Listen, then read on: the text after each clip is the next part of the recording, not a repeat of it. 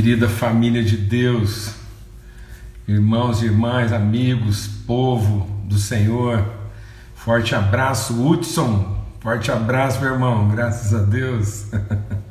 que legal, Elza Cristina, forte abraço aí para vocês, os filhos aí, que bênção. Muito bom e recebendo tanta gente, né, que vai chegando, Elivander, Arthur, Mada, puxa vida, Cláudia, sempre presente aí com a gente. Muito bom, graças a Deus. É grande privilégio mesmo, a gente como família, como povo de Deus, vai chegando a hora assim, vai dando uma saudade, né? Aquele desejo, aquela vibração interna assim de poder encontrar, compartilhar, repartir algo que realmente tem feito parte assim da nossa vida e meditar, buscar de Deus, né? Desejar de todo o coração, discernir, poder repartir. Muito bom. Cada um vai encontrando o seu lugar aí e seu lugar na mesa, reservado, preparado. Jesus falou isso: vou preparar lugar. Então, na mesa do Senhor, o lugar de cada um está preparado e vai ter, sempre tendo lugar para mais gente. Então, é, vamos convidar outros irmãos, trazer mais gente para participar conosco, repartir. Amém? Graças a Deus. E muito bom, né? Assim, muitas expressões de carinho, de afeto. Ontem a gente teve fazer um ligeiro ajuste aí, mas graças a Deus encontramos condição e tempo para poder continuar essa reflexão, essa meditação. Muito bom mesmo, muito bom. E uma grande alegria, grande assim, gratidão mesmo. Né? A gente viver esse estado de plenitude. Martinha, Forte abraço aí, viu? Graças a Deus para o Silvio, bênção demais, gente. É, muito bom, muito privilégio. Eu me sinto realmente assim, privilegiado a gente poder sentar e comungar e repartir virtude aí. Amém? É, esse é o propósito, né? A gente senta na mesa e a gente dá graças, não pelo alimento, a gente dá graças pela comunhão. Amém? Graças a Deus. Crianças agradecem a comida, né? Adultos agradecem a relação. Então a gente senta na mesa e agradece a relação. O privilégio de poder repartir e compartilhar a bênção uns com os outros, sermos edificados mutuamente, tá bom? Meu Deus, é isso mesmo, Deia. É você que está aí, puxa vida, que alegria, Deia. Que coisa mais bendita, gente. Meu Deus, que alegria. Olha, puxa vida, gratidão a Deus. Forte abraço aí, viu? Meu Deus, coisa mais querida, abençoada. Muito bom. Olha que privilégio. Uma, uma mesa de família mesmo. Elaine Mazini, forte abraço aí para o amigão aí, querido, meu irmão de jornada e tanta gente, graças a Deus. Muito bom, aleluia. É, os demais irmãos né, que estão na mesa, às vezes não repara não, mas é porque é, tem hora que eu vou encontrando pessoas aqui, meu Deus, tão, tão significativas, tão expressivas na nossa vida, a gente está tendo o privilégio aqui de, de reencontrar, comungar e estar tá junto. Meu Deus, que, que legal, né? E, e muito bom mesmo. Vamos ter uma palavra de oração, agradecer a Deus uma vez mais por essa comunhão, por esse tempo juntos, tá bom? É, pai, muito obrigado, obrigado mesmo pelo, pela comunhão, pela mesa, pela oportunidade de nos encontrarmos como família. Essa é a comida, Senhor, esse é o alimento que realmente nos fortalece, o encontro dos irmãos. Essa é a comida que Jesus veio nos ensinar a comer. E nós queremos mesmo glorificar o teu nome, te bendizer, te exaltar, sermos ensinados, transformados pelo Senhor, no poderoso nome de Cristo Jesus, o Senhor. Amém e amém. Graças a Deus. Então a gente está meditando aqui no Salmo de número 104, né? É, versículos de 13 a 15. Então, esse texto vai falando das bem-aventuranças, dos fundamentos, né? Então, esse salmo ele celebra exatamente aquilo que são as, as realidades essenciais, né? aquilo que são os, os elementos essenciais na vida, né? Na, naquilo que dá sustentação a todas as coisas, né? E, a glória de Deus que, que faz com que tudo é, é, aconteça de maneira harmônica, né? programada, eterna, bendita. E então esse salmo é um salmo maravilhoso porque ele fala da dinâmica da criação, fala da lua, né, dos fundamentos, da glória e, e fala do dia e da noite, enfim, né? E então ele fala da dinâmica da vida. É um salmo que fala da vida na sua dinâmica, né? no seu movimento. Né? Esse, esse dínamos, essa, como é que as coisas é, acontecem dentro da sua dinâmica. E aí ele falando especificamente né, dessa questão da mesa, da provisão, do sustento, do alimento, ele diz do alto da tua morada regas os montes, a terra se far, a terra farta-se do fruto das tuas obras. Então há uma suficiência, há uma plenitude, mas cada, cada parte da criação é alimentada, é sustentada, é mantida né, de forma própria, adequada. Então é, é muito é, é, é, essencial a gente entender a criação de Deus como algo planejado na eternidade para funcionar de forma própria, adequada. Não há, não há improvisações da parte de Deus, não há adequações. Às vezes a gente está querendo que, é, é, que Deus faça adequações na nossa vida. Né? Deixa o Espírito de Deus ministrar algo muito essencial na nossa vida. Existe um, um espírito religioso anticristo né? que, quer, que quer dizer o que Deus não disse usando o que ele falou. Amém? Então muitas vezes a gente quer usar o que Deus falou para dizer o que ele não disse. Amém? Então, é por isso que é você comparar a palavra de Deus com a palavra de Deus é a melhor forma da gente ir discernindo o que Deus diz. Então, quando, quando o diabo veio tentar Jesus, ele tentou Jesus numa forma interpretada, né, de, de, de forçar a, a, em cima daquilo que Deus falou. E aí Jesus ele não discute a interpretação do diabo, ele simplesmente compara, ele coloca aquilo que o tentador está dizendo ao lado de uma outra afirmação. Porque é aquilo que a gente tem dito, isoladamente cada um pode proclamar o que quiser. A verdade não se estabelece a partir de uma proclamação, a verdade não se estabelece a partir de uma interpretação. A verdade só se estabelece a partir de uma amém, de uma testificação, de uma confirmação. Então muitas pessoas também, vamos deixar Deus ministrar mesmo ao nosso coração aqui. Muitas pessoas também elas estão assim é, construindo vidas em cima de interpretações muito particulares, né? muito individuais. Então, é por isso que a palavra de Deus diz que a pessoa imatura, ela vai andando atrás de qualquer vento de doutrina. Homens que enganam de forma astuciosa, né, de maneira astuta, e, e, e pessoas que nem eles mesmos compreendem a profundidade daquilo que com tanta segurança eles afirmam. Então são interpretações individuais. Então nós precisamos colocar isso junto com o, o que Deus diz. Né? E aí é o que Deus diz.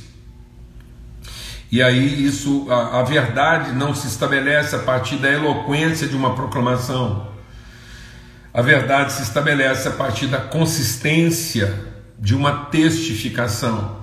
Então a palavra de Deus só é o que Deus disse se isso for devidamente testificado pelo que Deus também disse. Então é o que Deus disse e também o que ele disse. É? Então Jesus diz, ele também diz. Então é, é, não é a eloquência de uma proclamação, não é, não é a força de uma proclamação, né? é a consistência de uma testificação, de uma confirmação. Por isso que a verdade só se estabelece a partir de duas ou três é, testemunhas. Então é, é isso que nós estamos é, compartilhando aqui. E muitas pessoas vezes estão vivendo esse, esse afã e essa, essa loucura. Então, do alto da sua morada ele rega e a, e a terra farta-se do fruto das suas obras. Então, há, uma, há um plano de Deus a ser cumprido. E o que, que a gente quer reforçar aqui, na medida que a gente está concluindo essa, essa, essa, essa reflexão? É que muitas vezes as pessoas estão buscando né, experiências extraordinárias né, e não uma vivência é, sobrenatural. Então a gente está querendo que Deus mude a ordem para eu não ter que ser transformado na natureza. Então nós estamos querendo uma natureza humana que está sempre querendo que Deus mude a ordem das coisas para satisfazer minhas carências. Então às vezes nós estamos sempre à procura de um milagre. Então deixe Deus ministrar o nosso coração. O milagre só é verdadeiramente milagre quando ele sinaliza, quando ele aponta uma transformação de entendimento. Então, é, é, ele, ele, só, ele só é milagre quando ele transforma a natureza e não simplesmente quando ele parece a nós simplesmente uma alteração da ordem. Então não queira mudança se você não está buscando transformação. Mas busque transformação, ainda que momentaneamente você não esteja vendo mudanças. Vou falar devagar. Não busque mudanças se você não, não estimule mudanças, se você não, tá, não está à procura de transformação. Mas busque transformação e creia na transformação, ainda que momentaneamente você não esteja vendo as mudanças que você gostaria de ver. Amém? É ser transformado o nosso entendimento, fortalecido no nosso homem interior. Então ele faz crescer a relva para os animais. Então, dentro dessa, dessa organização, desse plano de Deus, existe aquilo que é o alimento genérico. O que é esse alimento genérico? Ele é, são os elementos é, elementares. Então, são os alimentos elementares, são são aquilo que é o elementar para que a vida continue na terra, mas a vida na forma da existência e não a vida na forma do conhecimento, da plenitude. Então, é a vida e a alma dos animais. É aquilo que um animal encontra. Então, é, todo macaco, todo, por isso que Jesus fala. Então, assim, o mínimo, o mínimo que você pode experimentar de Deus é o que um pardal experimenta. E só, só o que o pardal já experimenta deveria ser suficiente para a gente não viver ansioso. Amém? Só o que o pardal já vive, que é o quê? Que é aquilo que ele vai estar tá lá, está lá esparramado no chão, né? que é a relva, que é o que o salmista começa dizendo. Ele diz: Olha, minha relação com Deus já, já parte do pressuposto que ele me faz deitar então em passos verdejantes. Eu não tenho que estar ansioso pelo bar, básico.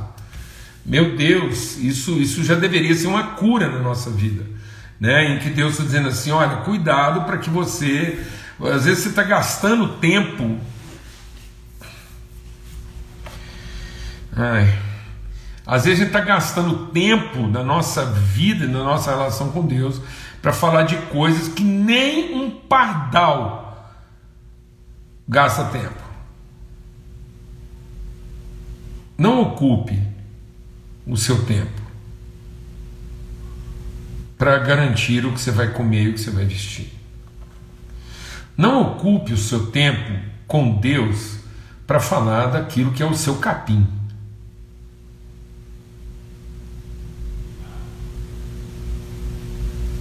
Não gaste tempo com Deus para falar de capim.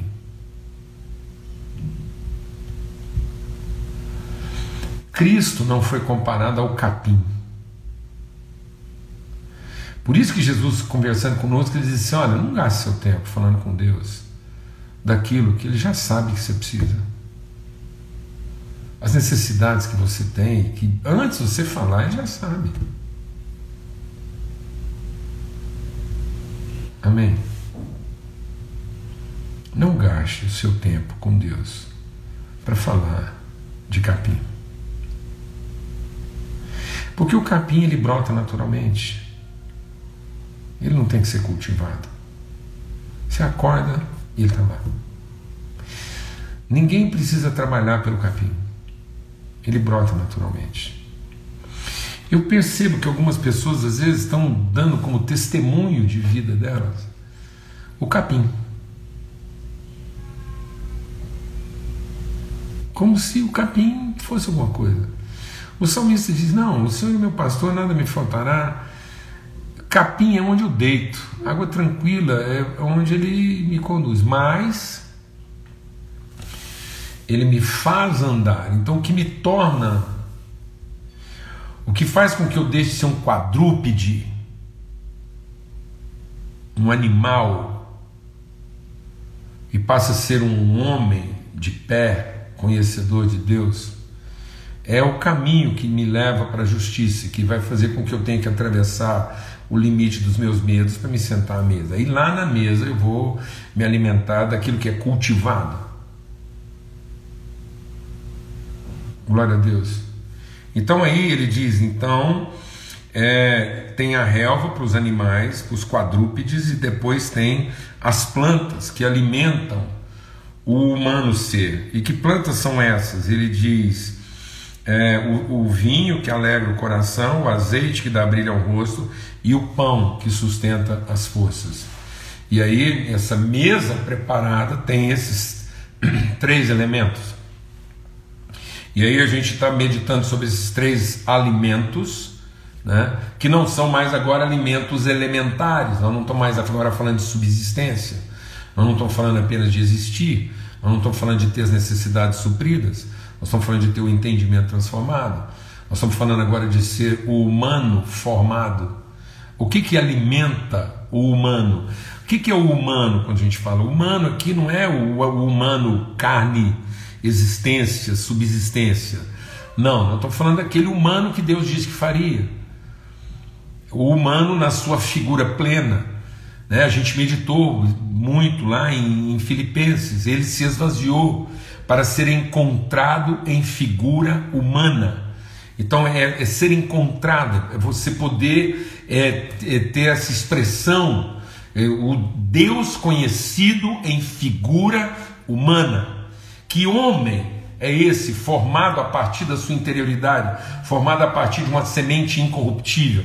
Esse homem formado como expressão visível da semelhança de Deus, Deus visto e conhecido em figura humana, esse humano é formado de três alimentos essenciais. E esses alimentos, eles não brotam, não são capim, eles não, eles não têm nada a ver com as nossas necessidades, eles alimentam o nosso entendimento, eles alimentam o nosso conhecimento de Deus, eles alimentam, eles formam a nossa pessoa. E por isso eles têm que ser cultivados, eles vão exigir rotina, eles vão exigir atenção, eles vão exigir disciplina. Não é rezar e pedir para Deus mandar isso, não. É cultivado. Ele não vai cair do céu. Não, ele tem que ser trabalhado. Então é o pão do trigo, não é capim. Não, é o trigo que tem que ser moído. O pão tem que ser preparado. Né? A uva que tem que ser cultivada plantada, esperar a estação própria, depois ela tem que ser esmagada, colocada lá para ser curtida, depois ela tem que ser cuidada para ser tomada do, da forma própria, porque se ela azedar, ela é estéril, se for tomada em excesso, ela entorpece, enlouquece, aí vira insanidade. Então tem a medida, tem a justa medida, não é bagunçado, não é de qualquer jeito. Não é a hora que quer. Você não vai encontrar pão a hora que você quer. Capim você encontra a hora que você quer. Não tem que ter disciplina.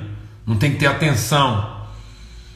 É só você encontrar um, um lugar que está mais verde, você vai lá e pasta. Então muita gente é assim, ele não quer ter disciplina, ele não quer ter cuidado, ele não quer ter atenção, ele não quer ter prioridade. Não, ele quer tocar a vida. E a hora que ele tiver fome, um problema para resolver, ele pergunta: onde é que está acontecendo um culto abençoado agora e que o maná está caindo do céu, fala que eu estou precisando de poder. E ele vai lá e come aquele monte de espinafre. achando que aquilo vai dar para ele um poder que ele não tem, uma experiência extraordinária. Ele foi lá e pastor, ele volta energizado, empoderado, e aí ele vai tocar a vida. Então ele pasta, ele é um pastante, ele é um quadrúpede, ele não é um homem sendo formado, porque não quer cultivar, ele não quer viver processos. Ele não quer definir o, o que, que são as características próprias de cada alimento. Amém? Então nós somos do pão. O pão é palavra. Toda palavra que procede da boca de Deus. Então as pessoas não querem abrir a palavra. Elas não querem gastar. Eu não tô, eu não estou falando aqui que você tem que ser um expert. Aí não é, sei lá. Quer, você tem tempo para fazer um curso? Faça. Você quer aprender a preparar um bom estudo bíblico? Prepara, investe, mas que isso não substitua, que isso não te dê a noção equivocada de que agora você tem um tubo de suplemento na sua casa e que agora isso, pronto, você agora é um expert na coisa e isso rouba de você a simplicidade da palavra de Deus. Então vou te falar uma coisa. É preferível 100 gramas de palavras simples do que um quilo de mensagem misturada, de produto industrializado. Amém. Em nome de Cristo Jesus. Aprenda a comer pão. Porque é isso que vai te dar força, não vai te dar poder vai te dar força, vai te dar constância, vai te dar maturidade, vai te dar consistência. Depois falamos ontem sobre alegria. E alegria é o que? É, é, o, é, é o coração de Jesus, é a espontaneidade de Cristo, é o sacrifício sempre feito em favor do outro. Não é o sacrifício feito em favor de si mesmo. Porque essa oferta, esse sangue derramado espontaneamente, a vida está em mim, eu espontaneamente a dou. Aqui está o cálice, o cálice da nova aliança. Ou seja, que nova aliança é essa? Não é uma aliança baseada em direito, não é uma aliança baseada em mérito, não é uma aliança baseada em interesse, é uma aliança baseada em afeto. Vou repetir. Não é um, um pacto feito em cima de interesse ou necessidade, ou poder, ou conquista, ou carência. Não. É um em afeto. É, é espontâneo. Se alguém te perguntar mil vezes por que é que você continua agindo assim, apesar das pessoas não estarem reconhecendo, apesar das pessoas. Por quê? Então você responde mil vezes: porque eu sou assim. Essa é a minha natureza. A minha natureza é de amar espontaneamente. A vida flui. E se alguém insistisse e dizer, porque eu sou fonte, eu não sou fome, eu sou pão, eu não sou sede, eu sou fonte. Eu não sei ser de outro jeito. Eu não sei de outra forma. Então isso vai fazer com que você perdoe pecados.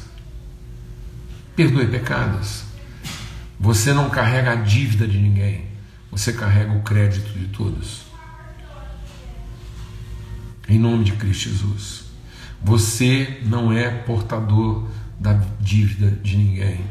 Você é portador do crédito de todos, a graça de Deus. E essa graça te educa a viver com o coração sempre alegre, sem nenhuma raiz de amargura, de modo que você não se esconde, você não se astringe, você não se encolhe, você não se fecha, você não se ressente, você não se amargura, você não se esteriliza. E ao mesmo tempo você não se embriaga, você não se entorpece, você não tem que alucinar para suportar a vida e você não tem que se esconder para proteger a vida. Você não se esconde como quem se poupa e você não alucina como quem não suporta. Amém. Então como que você enfrenta tudo? Com alegria. E a alegria do Senhor é a nossa força. Porque é o que te acalma. Então o que que te acalma? O que que te relaxa? Por que que você descansa? Porque os pecados estão perdoados. Amém? Esse é o vinho. E por último, ele diz então, e o azeite? O azeite que faz reluzir o rosto, o azeite que dá brilho. No Salmo 128 ele diz: O homem bem-aventurado é aquele que come do trabalho da sua mão, né? ele vai ser feliz e tudo lhe irá bem. A sua esposa é como uma videira frutífera, os seus filhos são como rebentos da oliveira. É tão maravilhoso essa figura do rebento oliveira, porque das, das, das árvores, das plantas representadas aqui, é a única árvore que depois, lá em Romanos, Paulo vai dizer que há ramos enxertados da oliveira. Né? Então são filhos por adoção, são filhos e filhos também por adoção, filhos de compromisso. Então são os, os ramos naturais, mas também os ramos que foram enxertados. Ele diz que há um filho que é unigênito, mas há também muitos filhos que foram trazidos pela adoção. Então, o que que representa? O que que é essa planta? É a planta da comunhão. É a planta da congregação. Não abandone a vossa congregação, como é costume de alguns. Nós temos que a,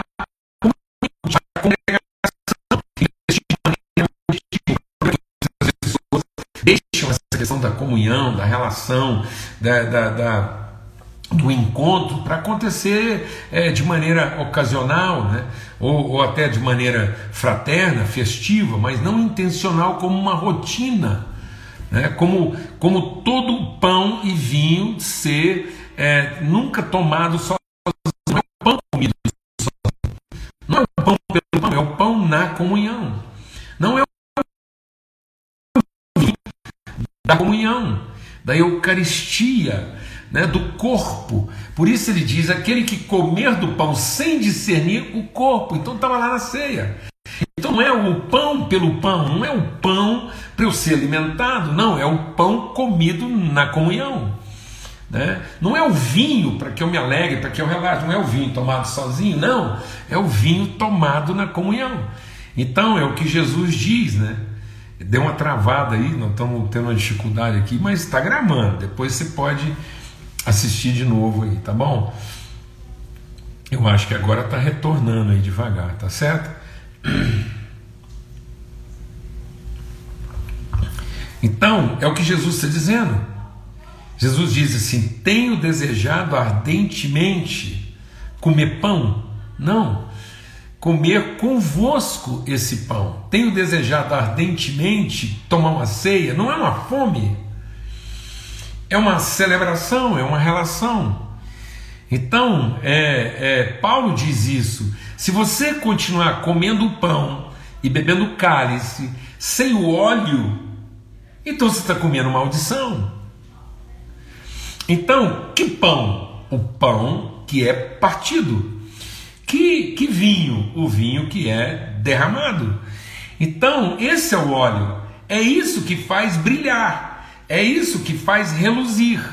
É isso que concede autoridade. Então, para que, que o óleo era usado? Era o óleo derramado para dar autoridade. Então, o pão comido sozinho pode até dar força, mas não vai dar autoridade. Né? O, o vinho tomado sozinho pode produzir embriaguez, mas não vai produzir é, descanso.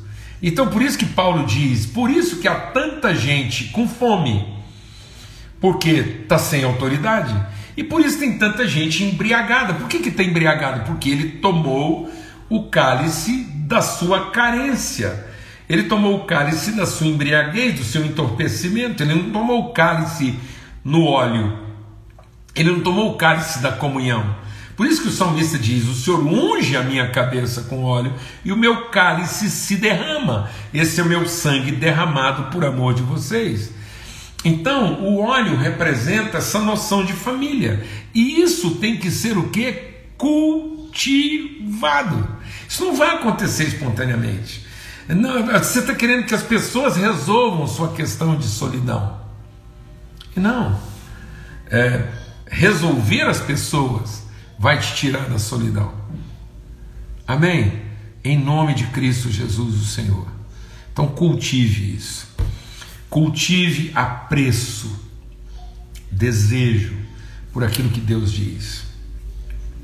Cultive misericórdia. Não permita que nenhuma raiz de amargura brotando contamine o seu coração para que o cálice que você for beber nunca seja o cálice do vinagre.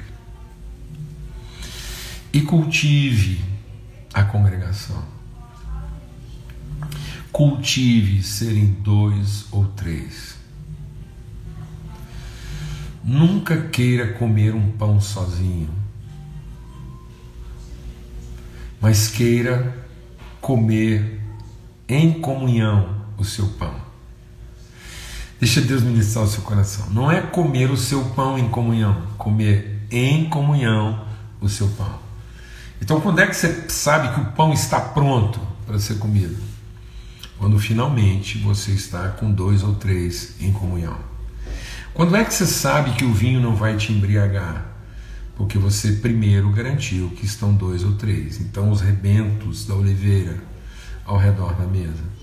Então, quando é que o pai sabe que o pão está pronto para ser partido e o vinho está pronto para ser bebido. Quando ele olha e vê que todos os filhos estão à mesa. Então, quando é que a gente sabe que a refeição finalmente é, pode ser desfrutada?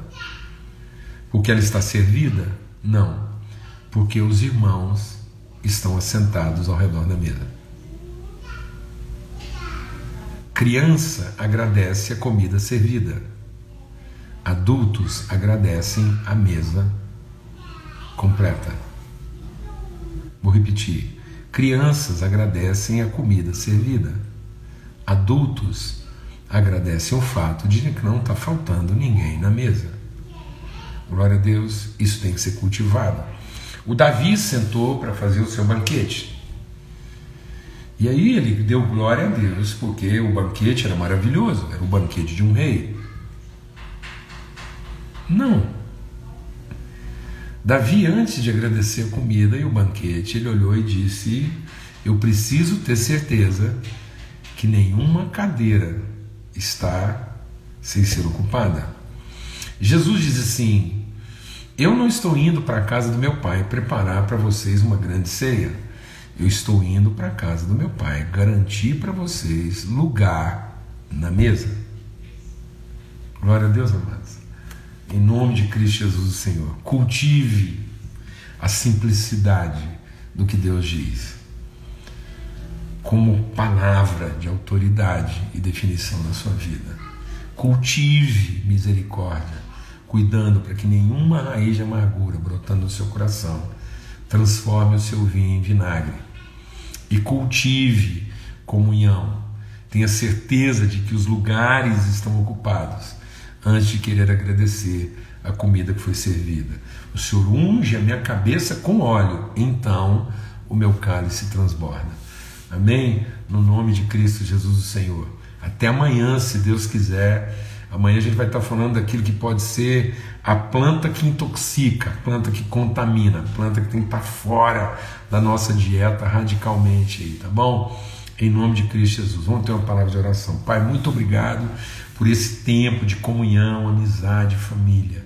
E porque, ó Deus, nós podemos olhar e ver que os irmãos estão à mesa. Então, nós queremos partir o pão e beber do cálice. Nós não queremos comer nem beber sem antes discernir o corpo, Pai. Agora que nós entendemos como é que os elementos foram servidos, nós também estamos entendendo porque é que eles foram assim apresentados, no nome de Cristo Jesus, o Senhor. Amém e amém. Graças a Deus. Entendeu isso aí, amados? Agora você entende por que, que o óleo veio primeiro, o vinho e o pão. Amém? Então, comunhão, misericórdia, perdão, então alimento. O alimento não vai fazer sentido se ele não for tomado num ambiente de comunhão e misericórdia. Onde estiverem dois ou três reunidos, onde não tiver raiz de amargura, então a palavra de Deus vai ser pura e eficaz para alimentar o nosso coração. Graças a Deus, fique em paz. Amanhã a gente fala mais um pouquinho sobre isso. Encerra a nossa meditação aqui em nome de Jesus. O amor de Deus, o Pai, a graça do Filho, a comunhão do Espírito Santo de Deus seja sobre todos, hoje e sempre. Amém. Uma boa noite para todos.